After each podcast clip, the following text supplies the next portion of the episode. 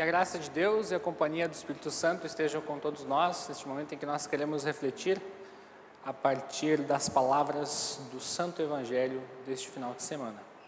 Em nome de Cristo, amém.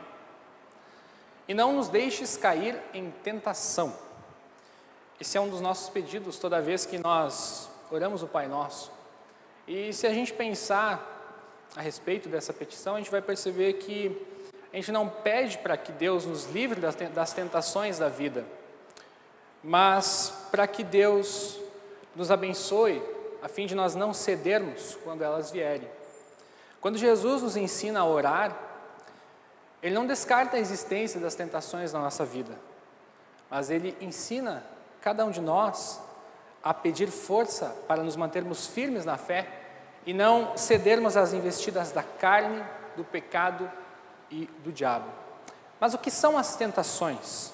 Quando a gente pensa, ou na verdade, quando a gente fala ou pensa de forma mais frequentemente, obviamente, sobre o significado das tentações ou sobre o que, que são as tentações, geralmente a gente associa ela ou, ou relaciona isso ao sentimento de desejo, de prazer ou ao sentimento de sedução. Só que o sentido bíblico ele vai um pouquinho além. A tentação na Bíblia carrega um sentido a mais, está relacionado à ideia de pôr uma pessoa à prova, de sujeitar alguém a um teste. Esse teste ele pode ter dois objetivos. O primeiro é provar a fim de melhorar alguém, melhorar o indivíduo, melhorar a qualidade de alguém. E um segundo objetivo que é um pouco malicioso, parece malicioso, é de mostrar a fraqueza de alguém e fazer com que o indivíduo caia numa armadilha, cometendo uma má ação e assim fique desesperado de Deus ou afaste-se dele, ou a partir do desespero, agarre-se ainda mais a Deus e encontre ainda mais a Deus. E o fato é que ambas essas ambos ambos os sentidos são permitidos por Deus. Ambos são usados por ele. Deus permite que a gente seja tentado com um único objetivo: sermos refinados, sermos fortalecidos e conscientes das necessidades e da necessidade que nós temos da graça de Deus e do auxílio dele nas mais variadas situações às quais nós estamos expostos ao longo da nossa vida. O objetivo de Deus, ao permitir que nós sejamos tentados, é basicamente desconstruir em cada um de nós um sentimento muitas vezes de arrogância, para que Ele possa reconstruir um coração temente a Ele, um coração que se apega a Ele nos momentos de dificuldade da vida. Então, é importante que nós deixemos claro, a partir de agora, ou a partir daquilo que a gente falou, que Deus não tenta ninguém. Tiago nos falou isso na epístola e a gente também estudou isso quando nós estudamos a, epístola, a, a petição não, e não nos deixes cair em tentação. Lutero descreve isso lá na explicação. Deus não tenta ninguém mas permite que nós sejamos tentados. Deus permite a tentação que muitas vezes nos conduz a um desespero. Ele quer nos livrar de nós mesmos, de toda a nossa autoconfiança. Para que, quando nós nos sentirmos destruídos pela lei, nos sentirmos conscientes das nossas fraquezas, para que quando esse momento chegar, nós estejamos prontos para ouvir o seu Evangelho e recebermos a mensagem do perdão por meio da fé em Jesus da forma mais intensa e profunda possível.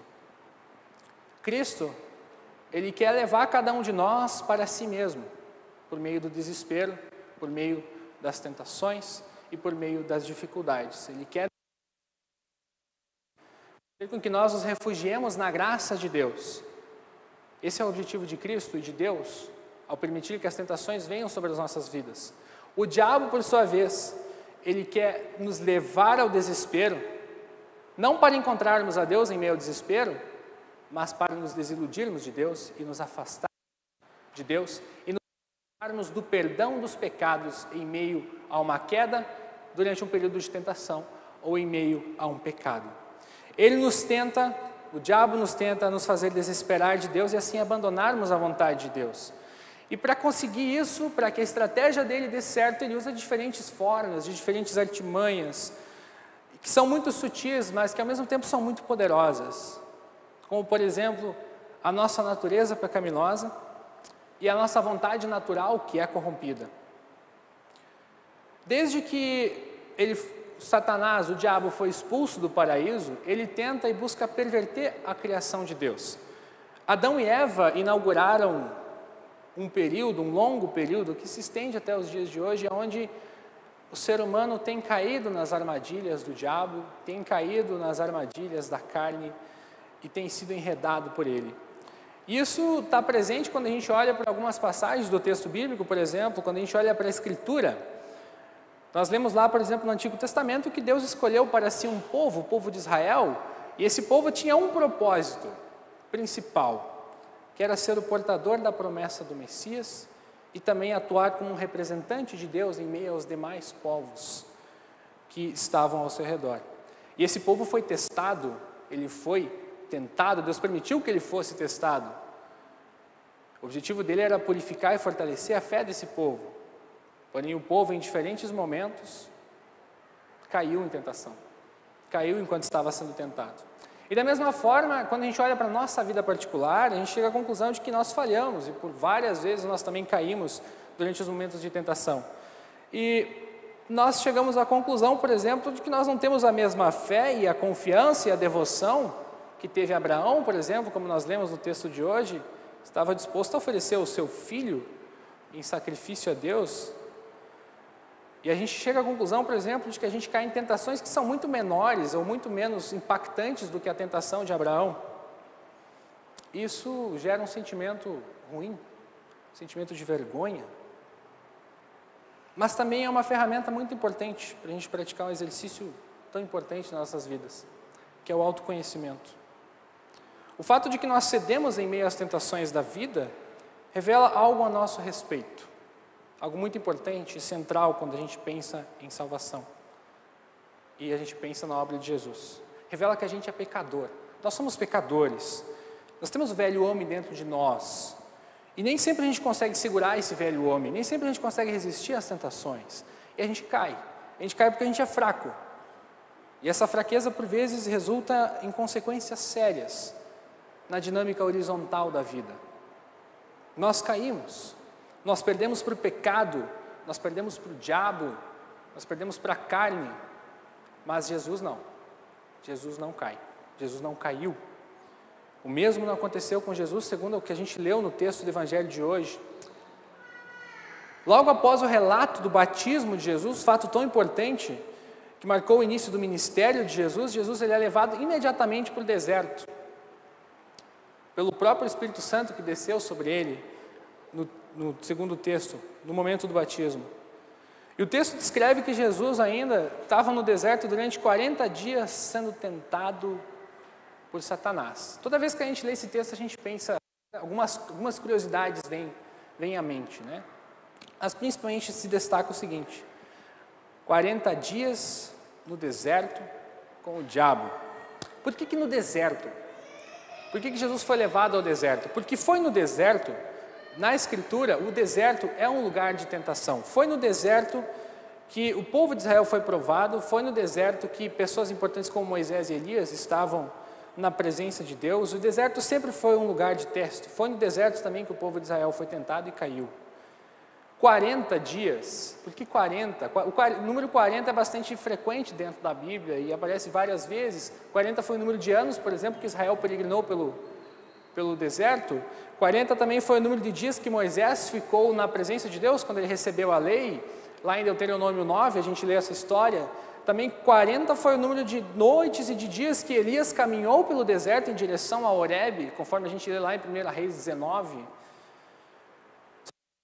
Moisés e Elias no deserto é que eles estavam sendo sustentados por Deus, estavam na presença de Deus. Moisés estava na presença de Deus. Elias estava sendo alimentado ou foi alimentado por um anjo antes de, antes de enredar na sua, na sua peregrinação. Israel estava também na presença de Deus, constantes sinais e milagres apareciam, mas Israel caiu. Mas o mais importante em tudo isso, nessas curiosidades, nesses links dos 40 dias, é, no fato de que foram tentados no deserto, de que Jesus foi tentado, é o resultado das tentações. O fato é que Jesus resistiu às investidas de Satanás. Tudo aquilo que antes provocou a queda do ser humano, tudo aquilo que antes levou o ser humano à ruína, ao afastamento de Deus, ao desespero de Deus, foi superado agora por Logo no início do seu ministério, Jesus é batizado, é tentado e ele vence. Deus está presente em meio à tentação, ao, ao período de teste de, de Israel, de Elias, o período de 40 dias em que estava uh, com Moisés. E também Deus está presente quando nós passamos por momentos de dificuldade.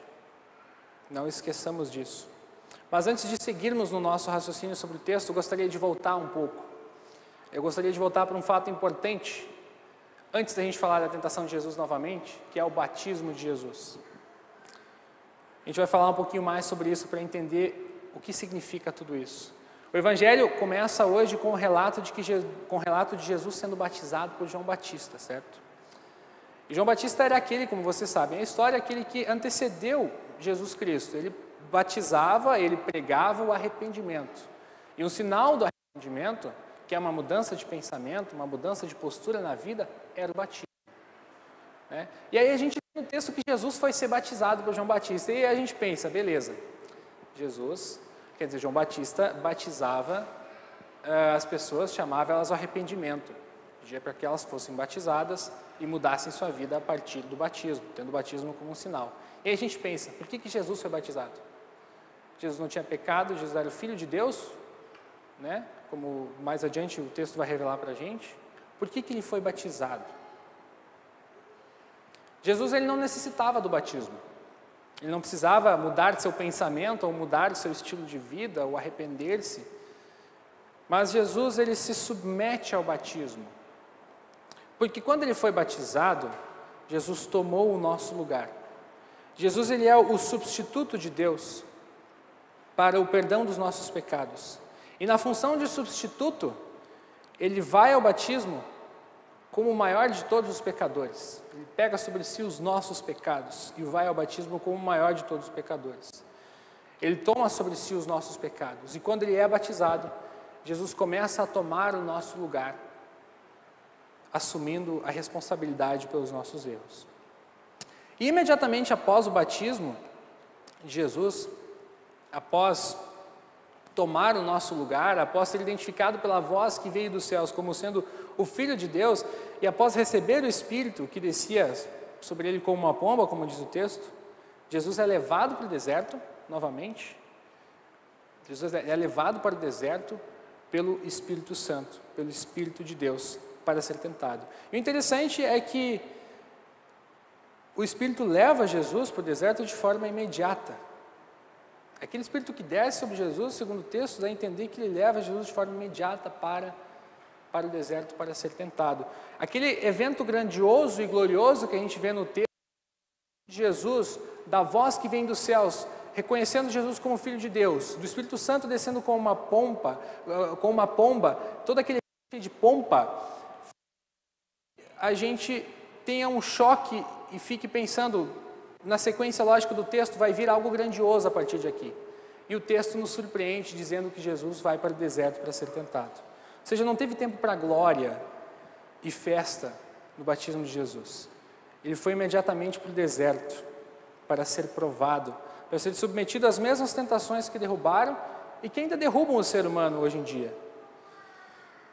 E o resultado desse longo período de testes, obviamente, como a gente falou logo no início, foi a vitória.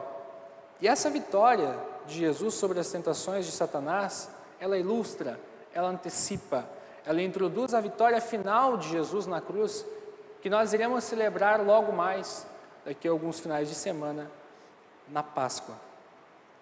Esse foi o primeiro desafio enfrentado por Jesus no ministério dele, e o resultado desse primeiro desafio foi a vitória do Filho de Deus sobre o diabo.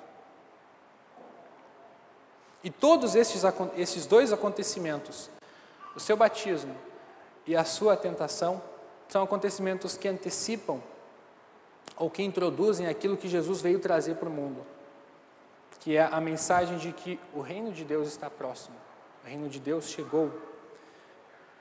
Jesus ele venceu,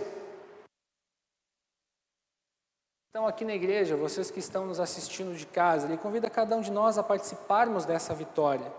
E o fato de que Ele venceu nos dá conforto, porque mesmo quando nós cairmos, nós saberemos que Jesus venceu. A nossa salvação ela não depende da minha capacidade, ou não depende da nossa capacidade de resistir às tentações, mas depende de Jesus. Obviamente que isso não anula as consequências dos nossos atos e das nossas quedas na dinâmica horizontal no que diz respeito ao nosso próximo. Mas o ponto é que isso oferece conforto àqueles que se arrependem e que confiam na misericórdia de Deus. Quando nós caímos em tentação, o diabo, com as suas investidas, deseja mergulhar as nossas consciências em desespero, e em culpa. Que nós possamos fortalecer a nossa fé para resistir a essas tentações.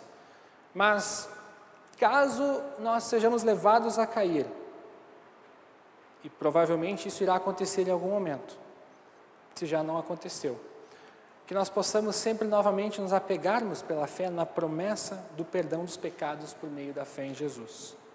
Caso contrário, Todos nós seremos enredados para longe de Deus, nós teremos as nossas consciências atormentadas, e aquele Deus que é um Deus justo, aquele Deus que é um Deus de ira, mas de, principalmente de misericórdia e de graça, irá adquirir em nossa vida apenas o status de um Deus injusto, tirano e irado.